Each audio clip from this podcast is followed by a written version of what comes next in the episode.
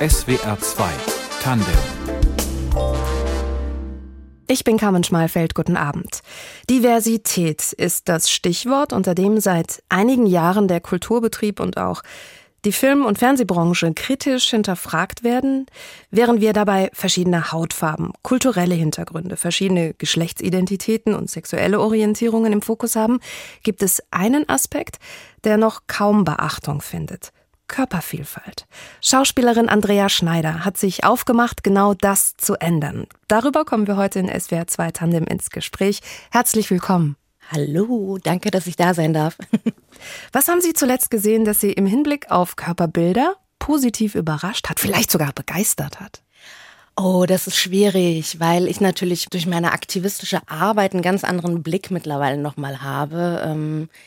Okay, es schwirrt gerade so ein neuer Kinofilm, eine studentische Filmproduktion im Äther rum und die heißt The Ordinaries. Die ist gerade frisch auf Kinotour gewesen. Die ist von Sophie Linnenbaum. Da geht es jetzt primär nicht um körperliche Vielfalt, aber was Sophie Linnenbaum geschafft hat, ist einfach eine Geschichte zu erzählen, wo Körperlichkeiten gar nicht thematisiert werden. Und man sieht von Hauptrollen bis in die kleinsten Nebenrolle alles an körperlicher Vielfalt. Und das ist wirklich was, da bin ich rausgegangen danach und hat Hoffnung. Zusammen mit ihrer Kollegin Monika Oschek mhm. setzen sie sich mit ihrer Initiative Hashtag Alle Körper im Blick gegen Körperklischees im Film und im Theater ein. Worum geht es Ihnen dabei? Uns geht es darum, Sie haben es eigentlich eben schon gesagt, also in der ganzen Diversitätsdebatte findet bisher eigentlich schon sehr viel statt und das ist auch alles richtig so, aber die Körperlichkeiten sind ein blinder Fleck, so nennen wir es gerne, und die werden immer so gerne außen vor gelassen.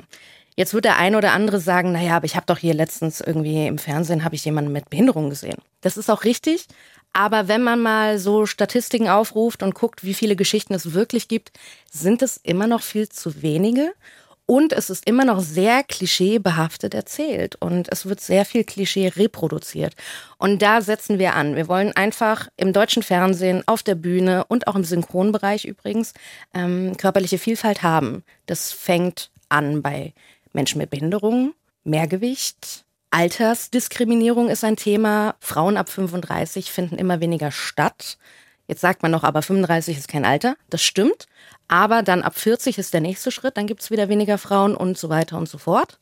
Und Körpergrößen und schwangere Frauen werden sehr wenig abgebildet. Und da wollen wir ansetzen und wir würden das gerne ein bisschen durchmischen, dass sich wirklich jegliches Couleur, was auf der Straße zu finden ist, sich auch im Fernsehen und im Film repräsentiert sieht. SWR 2 Tandem heute mit Schauspielerin Andrea Schneider. Wir kennen sie beispielsweise aus dem Münchner Tatort Kehr aus oder aus der WDR-Comedy-Show Nicht dein Ernst. Sie wünschen sich für ihre Branche mehr Körpervielfalt. Wann haben Sie denn überhaupt gemerkt, Mensch, da läuft was schief in Bezug auf Darstellung von Körpern?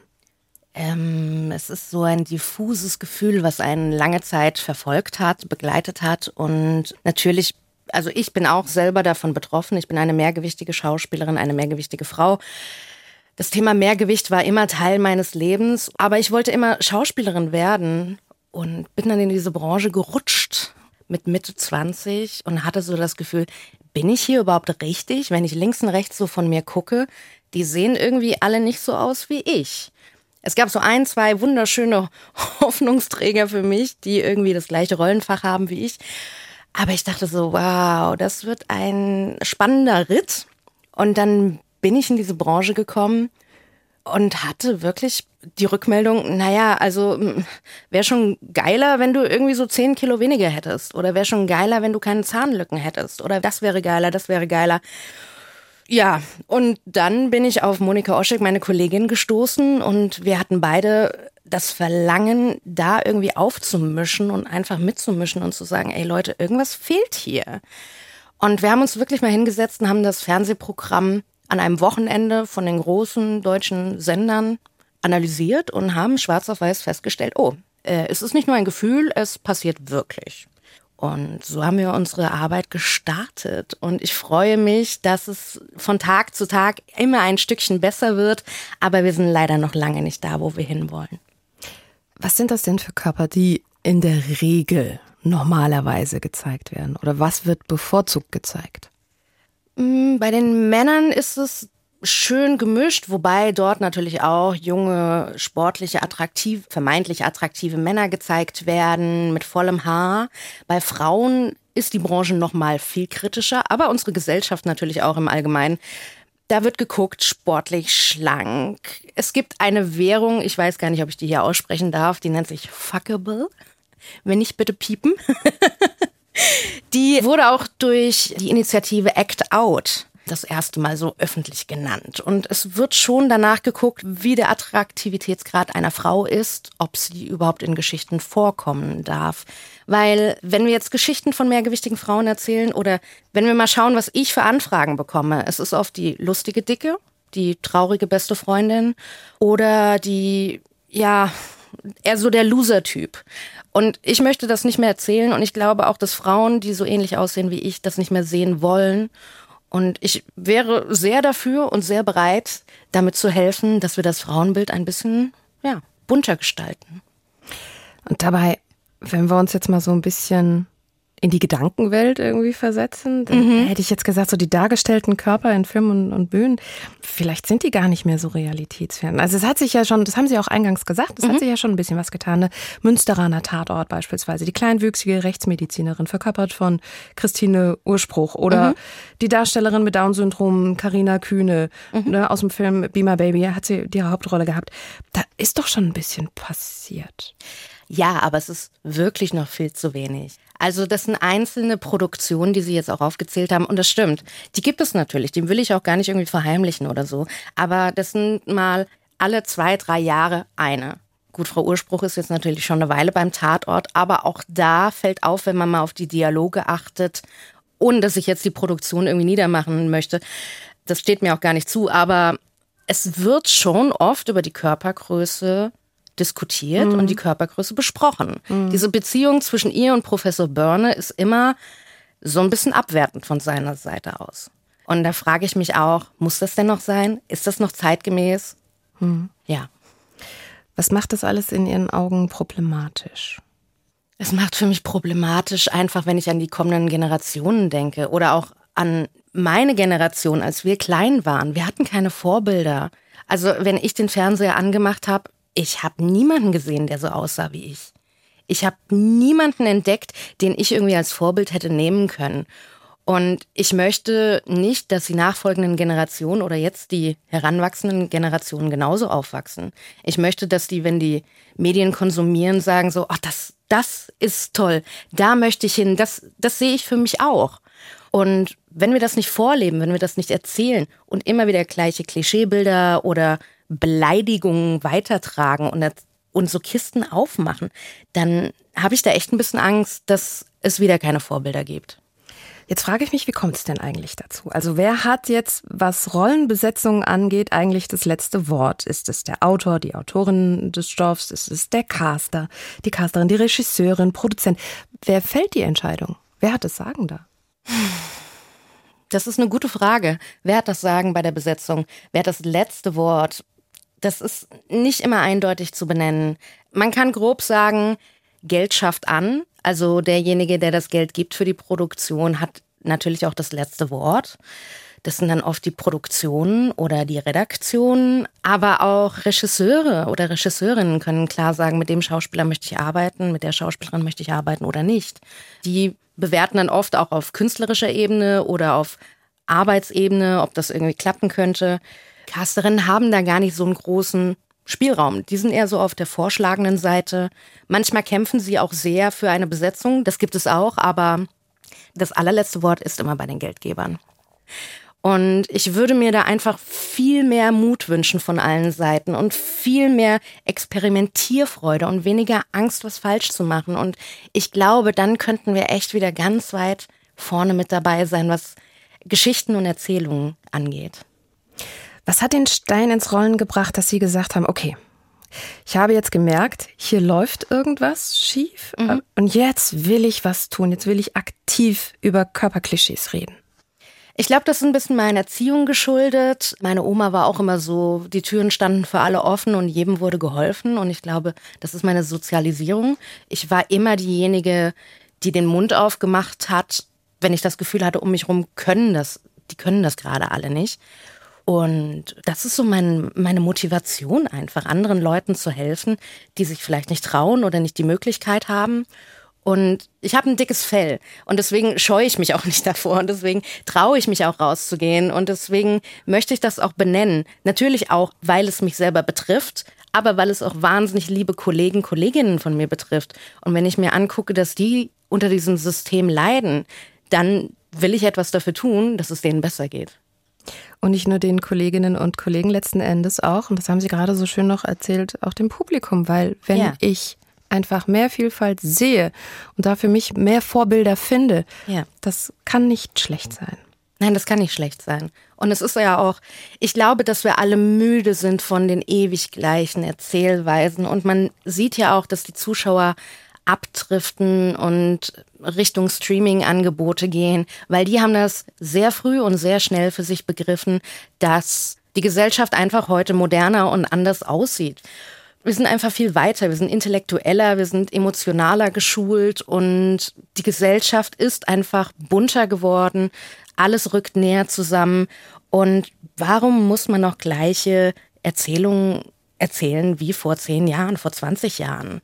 Das brauchen wir alles nicht mehr. Wir sind darüber hinaus. Und ich würde mir da, wie gesagt, mehr Mut wünschen, weil das schaffen wir, das können wir. SWR 2 Tandem heute mit Schauspielerin Andrea Schneider, die sich mit der Initiative Hashtag Alle Körper im Blick für körperlich diverse Besetzungen in Film und auf Bühnen stark macht. Und das findet sich auch in ihrem Musikwunsch wieder. Jack's Victoria's Secret.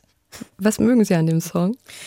Ich habe den letztens durch Zufall auf Instagram entdeckt. Die Sängerin hatte da mit ihrer Nichte oder Cousine mit einer jüngeren Person auf jeden Fall, mit einem Mädchen, diesen Song gesungen und hat zu ihr gesagt, pass auf, alles, was du über die Medien konsumierst, was angebliche Schönheitsstandards sind, sind oft einfach erfundene Geschichten, um Geld zu verdienen. Und damit bin ich auf den Song gestoßen und ich dachte so, oh mein Gott, das spiegelt alles so wider, wie ich groß geworden bin, wie ich mit Medien in Kontakt kam, welches Körperbild mir vermittelt wurde. Und ich finde den Song wirklich stark und sehr empowernd. Und dann ist er auch noch so schön ironisch. Ja. I know Victoria's Secret. Girl, you wouldn't believe she's an old man who lives in Ohio, making money off of girls like. Cashing in on body issues, selling skin and bones with big boobs. I know Victoria's Secret. She was made up by a dude. Oh. SWR 2 Tandem heute im Gespräch mit Schauspielerin Andrea Schneider über körperliche Vielfalt in Film und Theater. Wie sind Sie zur Schauspielerei gekommen? Also Sie haben gerade schon erzählt, das wollten Sie immer machen. Mhm. Also ich habe mich schon immer künstlerisch ausgedrückt, sei es durch Gesang, durch Tanz oder durch Schauspielerei. Ich habe eine kleine Anekdote. Meine Oma hat oft, während unsere Eltern arbeiten waren, auf uns aufgepasst und ich habe dann immer, zu der Zeit kam gerade Peter Steiners Theaterstadel im Fernsehen und ich habe das so nachgeplappert und habe dann eine riesen Gaudi-Show draus gemacht und das war irgendwie so, dadurch, dass sie sich auch daran so erfreut hat, war das für mich so das erste Publikum. Und dann im Kindergarten oder in der Schule habe ich an allen Theater-AGs teilgenommen, weil das wirklich meine absolute Leidenschaft war.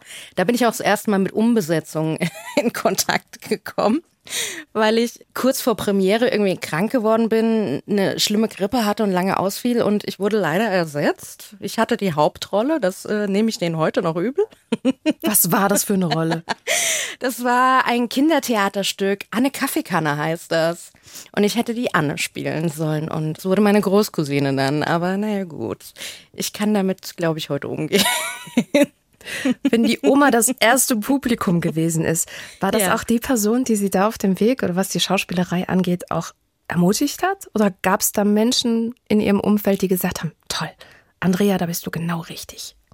Ich glaube, alle Familienangehörigen haben gesehen, okay, da ist irgendwie Potenzial, irgendwie Leute zu unterhalten. Es war immer unter Leuten, wo ich mich wohlgefühlt habe, bin ich komplett aufgedreht, habe immer dafür gesorgt, dass gute Stimmung war und irgendwie Gaudi, habe immer getanzt, gesungen und gelacht und Geschichten erzählt.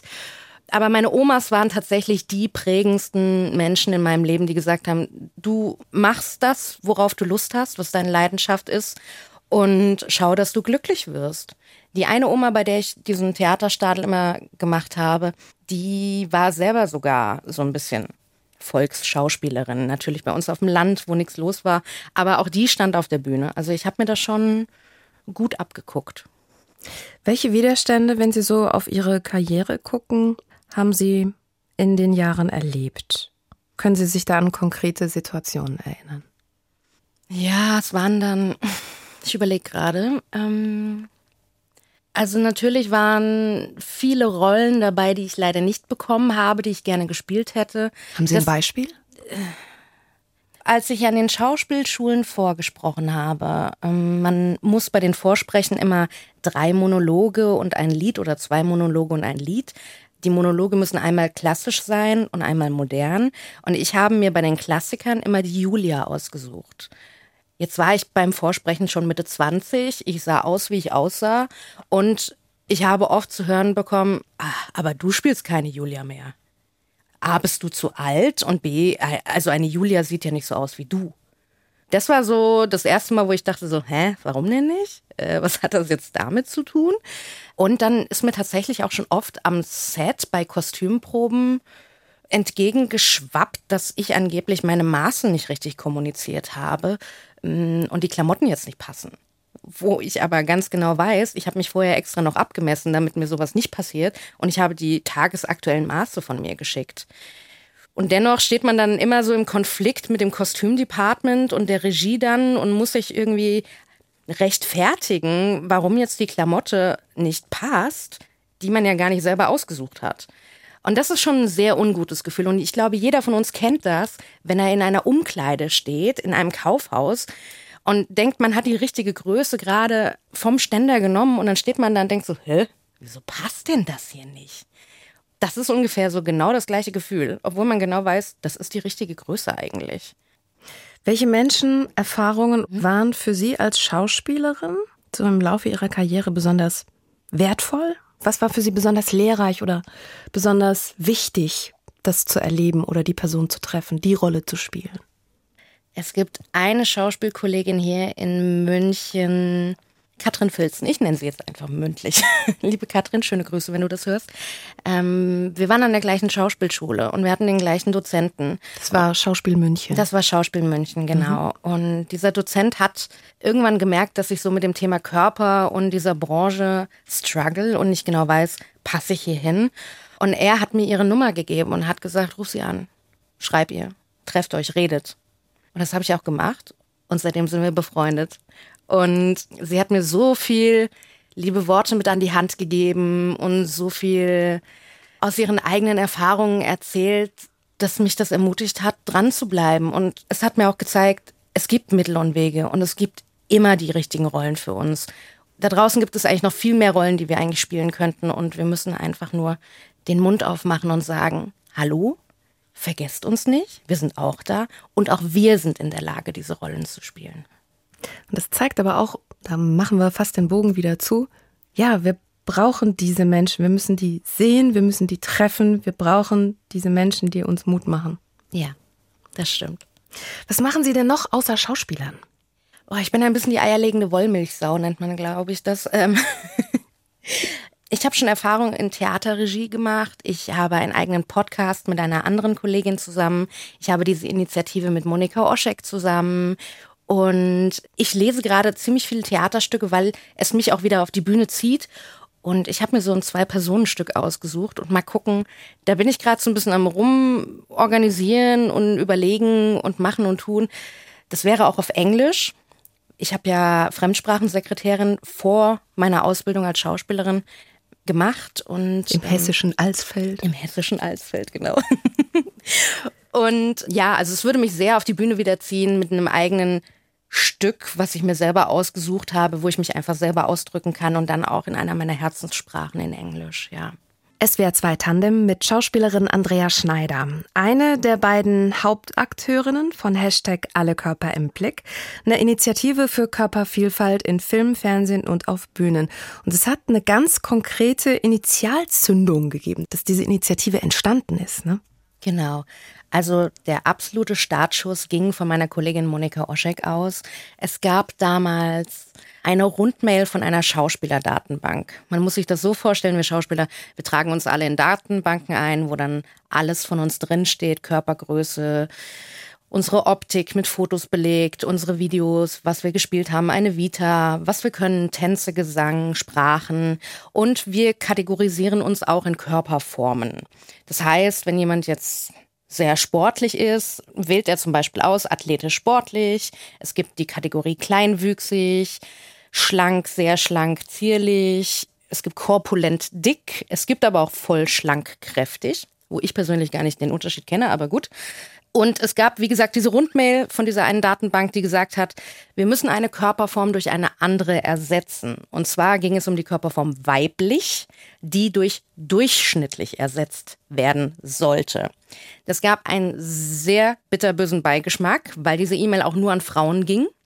Und alle gesagt haben so, aber Entschuldigung, ich bin weiblich und ich will mich nicht als durchschnittlich identifizieren, weil durchschnittlich ist in in dieser Branche quasi der Tod. Und die Datenbank hat damit argumentiert, wir müssen das leider machen, weil bei weiblich haben sich Frauen einkategorisiert, die sehr dünn waren, aber auch welche, die mehrgewichtig waren. Und sie konnten somit gar nicht mehr die richtige Einordnung gewährleisten. Und Monika, meine Kollegin, ist losgezogen und hat quasi, ich sag jetzt mal liebevoll, den Krieg gestartet. Einen liebevollen Krieg, in dem sie quasi gesagt hat, nee Leute, das können wir so nicht machen. Das ist der falsche Ansatz. Wir verstehen, wenn ihr da eine große Masse an Frauen abgebildet habt und das, das nicht passt, aber das ist nicht der richtige Weg. Sie hat dann auch Gespräche gesucht mit Casterinnen, die dann auch nicht aufschlussreicher waren, die dann gesagt haben, naja gut, aber wir brauchen diese Körperform ganz dringend, weil wenn in einem Drehbuch steht, Person XY joggt, dann muss das ja eine dünne Person sein. Ja, weil weil Mehrgewichtige können nicht laufen. Genau, wir können nicht laufen, wir schnaufen nach zwei Metern und das Klischeebild ist schon erfüllt. Genau. Oh je. Und wir haben gesagt so, nein, nein, nein, das geht so überhaupt nicht. Und es war noch zu Corona-Zeiten und wir hatten so Stammtische von unserer Gewerkschaft online und Monika hatte das Thema angebracht und hat gesagt, ich brauche Unterstützung, ich will das jetzt angehen. Und ich habe gesagt, genau mein Thema, ich bin dabei, wann fangen wir an? Und wir haben unsere Gewerkschaft direkt mit ins Boot geholt und haben gesagt, pass auf, wir müssen jetzt irgendwas starten und haben dann im März 2021 eine Rundmail an alle Mitglieder geschickt mit einer Umfrage. Weil wir hatten das Gefühl, körperliche Diversität geht auch mit körperlicher Diskriminierung einher. Und wir haben gefragt, seid ihr schon mal Opfer von körperlicher Diskriminierung geworden? Ähm, habt ihr was beobachtet? Und beschreibt uns mal eure Erfahrungen. Und wir hatten sage und schreibe innerhalb von zwei, drei Tagen über 300 Einsendungen das war die beste Umfrage, die diese Gewerkschaft jemals gesehen hat. Und wir hatten Beweise schwarz auf weiß.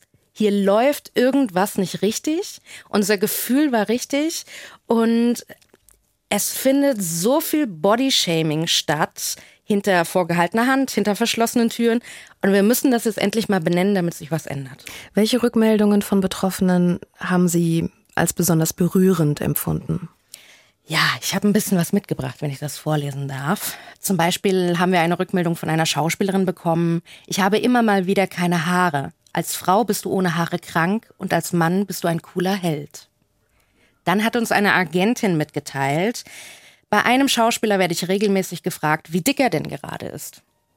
Eine andere Schauspielerin hat uns gemeldet. Mangelnde Oberweite war ein Ausschlusskriterium durch einen Produzenten, obwohl ich bereits gecastet war. Und das Schlimmste, was uns wirklich wiedergespiegelt wurde, war eine Rückmeldung von einem zwölfjährigen Mädchen, was auf uns aufmerksam wurde. Die hat uns gemeldet, ich bin zwar erst zwölf, aber als wir uns über die Schule zu einem Casting anmelden konnten und ich mit Freunden dann dort war, haben sie gesagt, dass ich zu dick sei. Einer Zwölfjährigen. Einer Zwölfjährigen, genau. Und da haben wir gesagt, nee Leute, also nee, bitte, können wir die Kinder da A außen vor lassen und B, können wir mal wirklich jetzt auf Augenhöhe miteinander normal umgehen und nicht den Körper als Währung sehen und nicht uns aneinander abarbeiten und aufwerten, indem wir andere klein machen. Welche persönlichen Erfahrungen von Ihnen hätten Sie da noch rückmelden können? Oder was? Ja, kann ich gerne machen. Es gab einen Dreh, wo ich am gleichen Tag Kostümprobe hatte wie Dreh und ähm, man wollte mir ein Kostüm stellen und es hat sich herausgestellt, dass die Hose nicht gepasst hat. Und man hatte Zugriff auf einen großen Kostümfundus. Man hatte in der Frauenabteilung geguckt, es sollte ein Apothekerinnen-Outfit sein. Weiße Hosen bei den Damen haben mir nicht gepasst.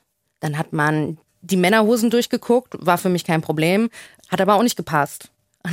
dann gab es wirklich eine Diskussion mit der Kostümbildnerin, die gesagt hat, aber das geht nicht. Du hast mir jetzt einfach die falschen Maße geschickt. Ich mache doch meinen Job hier richtig und der Regisseur kommt gleich und will sehen, dass du dein Kostüm anhast. Und ich habe gesagt, Entschuldigung, aber das geht doch so nicht. Ich kann doch hier nicht mit offener Hose rumrennen ähm, und meine Rolle spielen. Da müssen wir jetzt irgendwie eine Lösung finden. Ende vom Lied war, dass man mich ein bisschen beruflich hat aufsteigen lassen. Das war jetzt nicht so wild für die Geschichte. Ich hatte dann einen Arztkittel bekommen, durfte meine private Jeans anlassen und habe so diese Rolle verkörpert. Was natürlich, also ich spiele wahnsinnig ungern in meinen eigenen Klamotten, weil ich hätte gern einfach diese Abhebung von mir und der Rolle auch. Und dann habe ich einen anderen Dreh gehabt, wo ich mit Absicht in zu enge Kleidung gesteckt wurde, damit der Humorfaktor größer ist. Also sprich besonders enge Leggings, damit man auch überall den Speck wirklich sieht, ähm, damit man so ein bisschen Milieu erzählt. Und ja, also das waren schon, da habe ich schon mit den Ohren geschlackert, ehrlich gesagt. Ich kann mir vorstellen, dass das für Sie auch als Schauspielerin dann nochmal eine zusätzliche Herausforderung ist, weil dann vielleicht die Trennung zwischen Charakter und mir selber mhm. nochmal schwerer fällt, weil ich unterstelle, das verletzt sie als Person vielleicht tiefer erstmal, oder? Ähm, also ich ticke so, dass ich das in dem Moment erstmal nicht persönlich nehme, weil ich es als Arbeitsumfeld sehe, aber ich merke schon, dass ich sowas mit heimnehme und dann die nächsten Tage und Wochen drüber nachdenke und vielleicht auch überlege, wie hätte ich schlagfertiger sein können Wobei ich mich eigentlich schon für relativ schlagfertig in dem Moment sehe.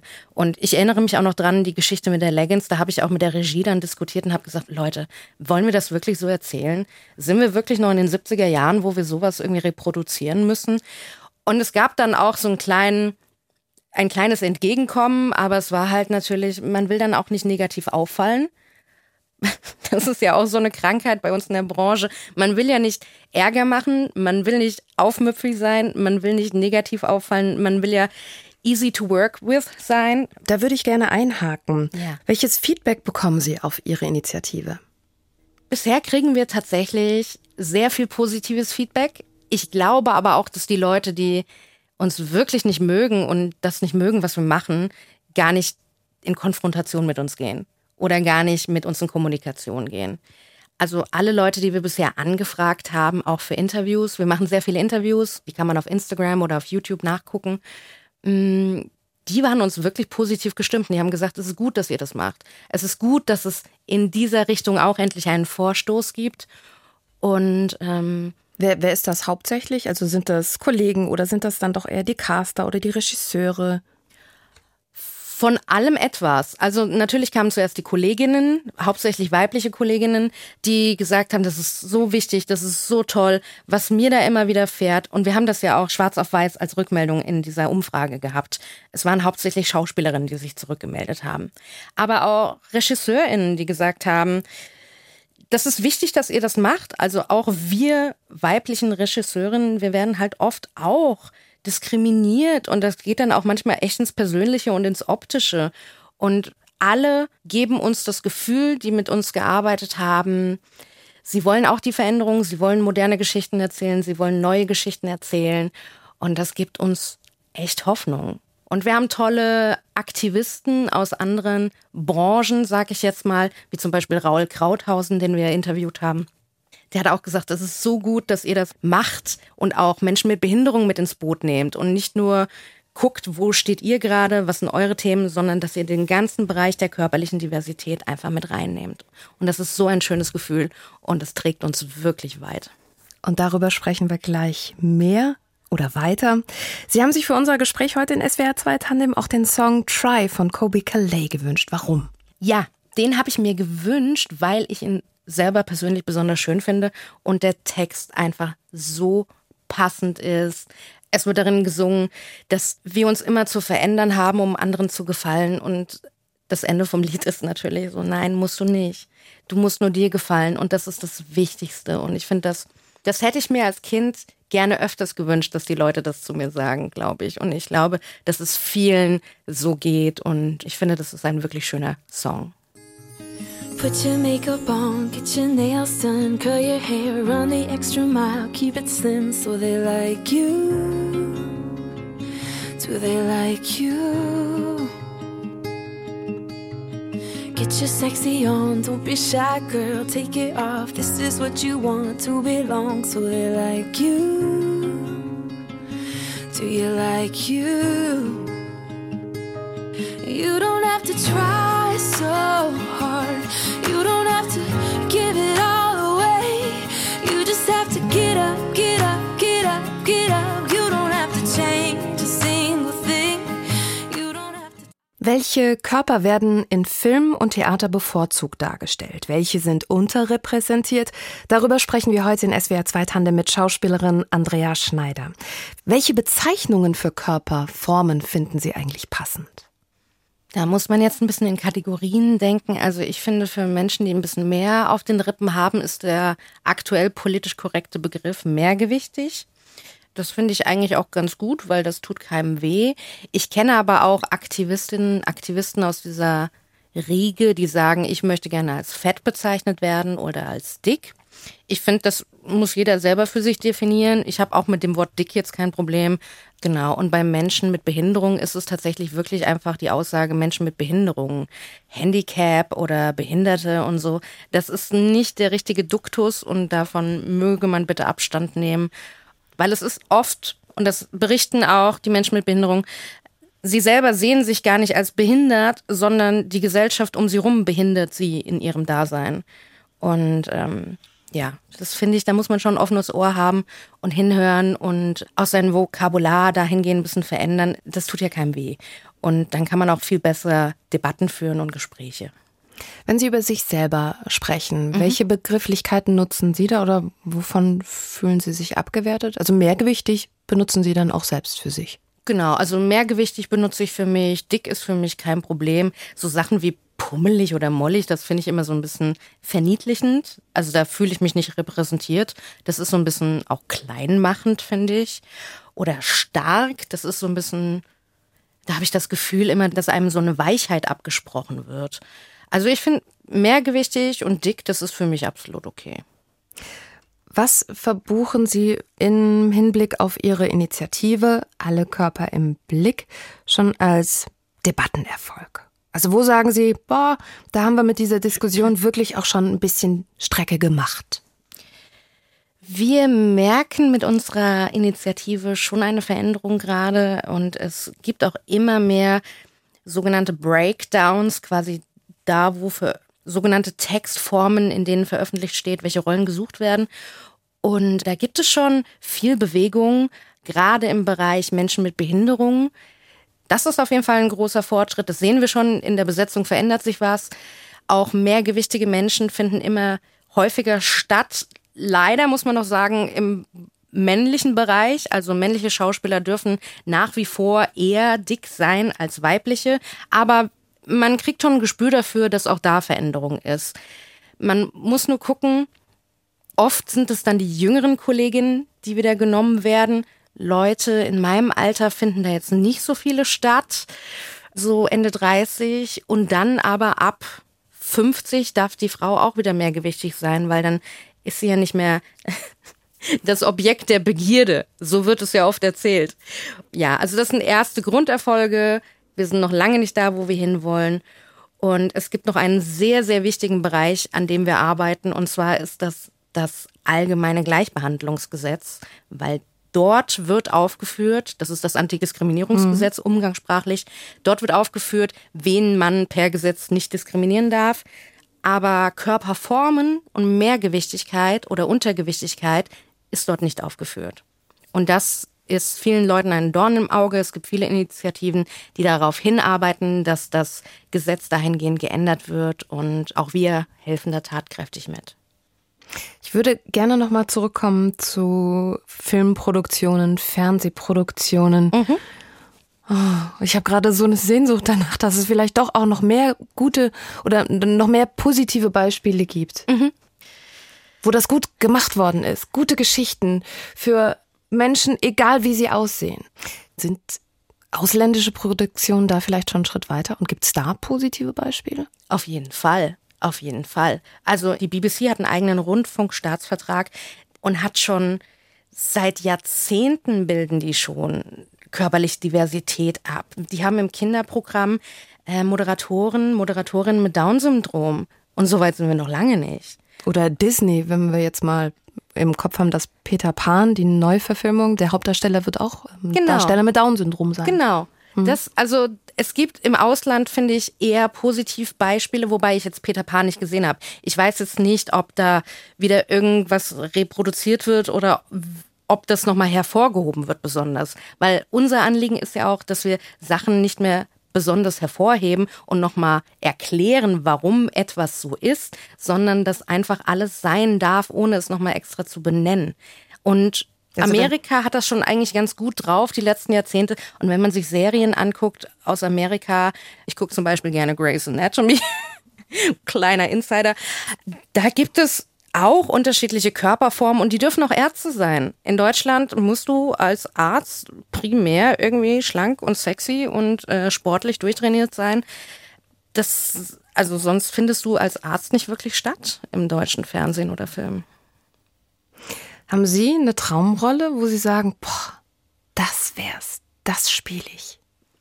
Ja, tatsächlich würde ich auch gerne Ärztin spielen oder Anwältin oder Kommissarin, weil mir liegen Rollen am Herzen, die irgendwie eine gute Story haben, die Menschen bewegen, die auch für Menschen sich einsetzen. Ich glaube, das ist mein natürliches Naturell einfach. Und an sowas hätte ich wahnsinnig Spaß. Oder an historischen Geschichten, Märchenerzählungen. Da hätte ich wirklich Lust drauf. Nicht die Julia.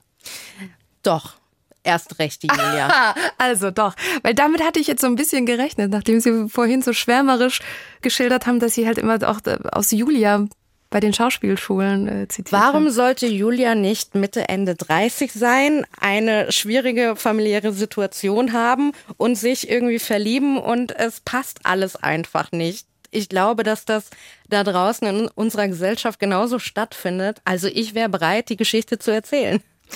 Ich freue mich drauf, dass ich Sie da dann sehe. Ja. Vielen Dank für den Austausch über Körpervielfalt. Das war SWR 2 Tandem heute mit Schauspielerin Andrea Schneider, Redaktion der Sendung Martina Kögel. Ich bin Carmen Schmalfeld. Ihnen noch einen schönen Abend.